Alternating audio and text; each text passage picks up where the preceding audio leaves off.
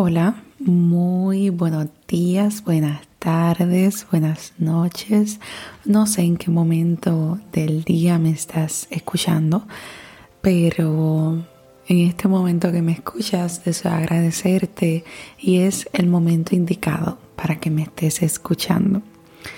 Hoy vamos a hablar un poco sobre el rechazo y cómo en momentos cambiamos nosotros mismos quienes somos para evitar el rechazo de los demás y el rechazo hacia uno mismo también.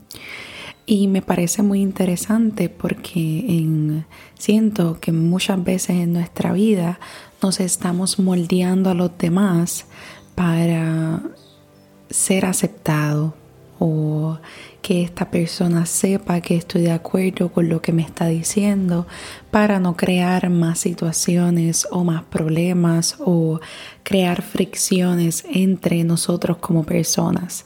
Y eh, esto me ha dejado analizando porque yo desde muy pequeña siento que la sociedad nos lleva a, a esto, a que nos sintamos en esta tarea, en este rol de también lo que dicen los demás, pues es lo importante o es más importante de lo que uno piensa.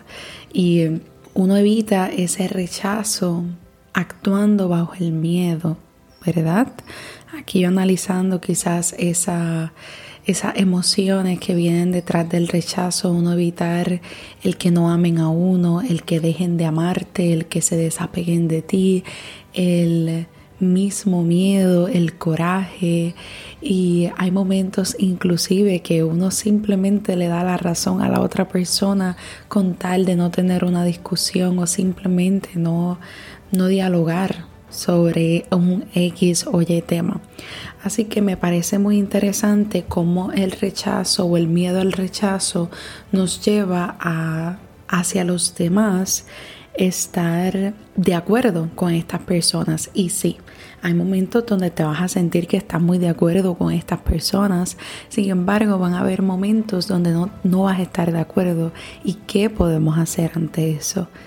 Y eh, ahora y no hablemos, Hablemos entonces del, del rechazo hacia uno mismo, porque a la medida en la que tú estás aceptando algo en lo que tú no estás de acuerdo, no te estás siendo fiel a ti mismo y no le estás siendo fiel a tus propias creencias, a tu propia perspectiva, que siguen siendo igual de importantes que la de la persona con la que estás dialogando o la persona con la que simplemente me dijo un comentario. Así que me, me resulta muy interesante cómo, cómo, el rechazo es un tema muy, muy amplio y que quién sabe, aquí yo hablándote, estás de acuerdo o no estás de acuerdo con algunas cosas que yo de las que yo hablo, de la forma en cómo las hablo. Y eso está muy bien, porque verdad, no, no, no es necesario estar de acuerdo conmigo en todo lo que digo. Así que es muy interesante este tema y deseo brindarte algunas recomendaciones o elementos que yo utilizo para eso mismo, para trabajar el miedo al rechazo o el, el miedo al rechazo hacia mí misma también. Y lo primero es yo estar segura de quién soy. Creo que esto es bien importante, yo estar segura de quién soy yo y qué es lo que compone a este ser que te está hablando ahora mismo. Es decir, yo conocerme, conocer en qué aspectos yo soy flexible, en qué otros aspectos no soy flexible, en qué temas puedo ser flexible, en qué otros temas no puedo ser flexible. Y eso es bueno, ¿verdad? Saber que yo soy flexible ante unas cosas y flexible y no flexible ante otras me permite a mí misma saber mis límites. Sin embargo, es importante también abrirnos a diferentes opiniones y no solamente cerrarnos a lo que pensamos, porque a veces podemos aprender de esas otras versiones o de esas otras perspectivas. Así que te invito a eso, a que te conozcas, a reconocer en que eres flexible, en que no eres flexible, pero también manteniéndote tú flexible. no sé si me, me expliqué bien, pero es importante mantener esa flexibilidad hacia las conversaciones con los demás, porque si no, no vamos a tener conversaciones, ¿verdad? Conversaciones con los demás.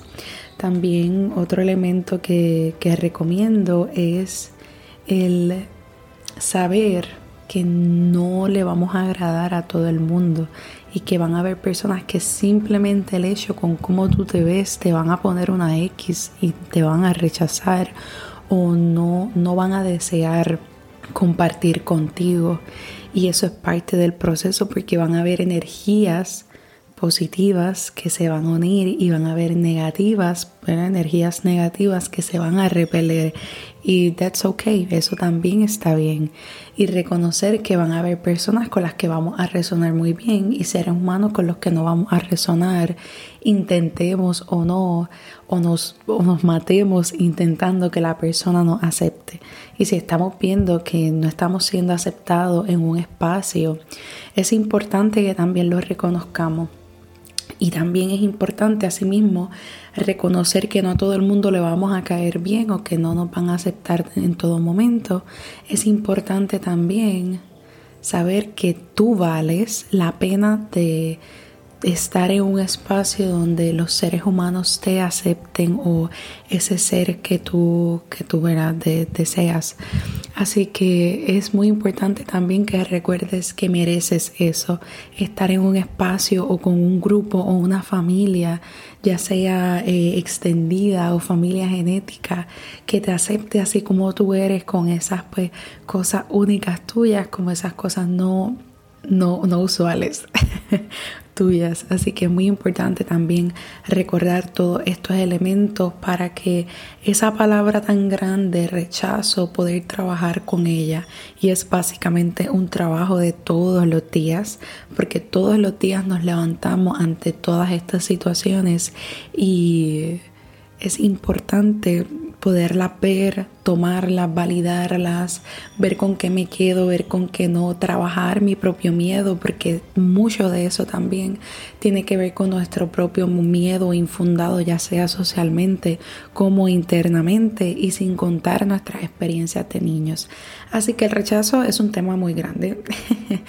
Pudiera hacer otra parte pero estas son algunas de las recomendaciones a las que deseo invitarte porque al final siento que esto es liberador, ¿verdad? Siento que nos libera el intentar flexibilizarnos y crecer en, un aspecto más interno.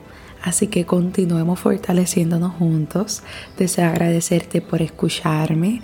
Te auguro mucho bienestar y que así sea.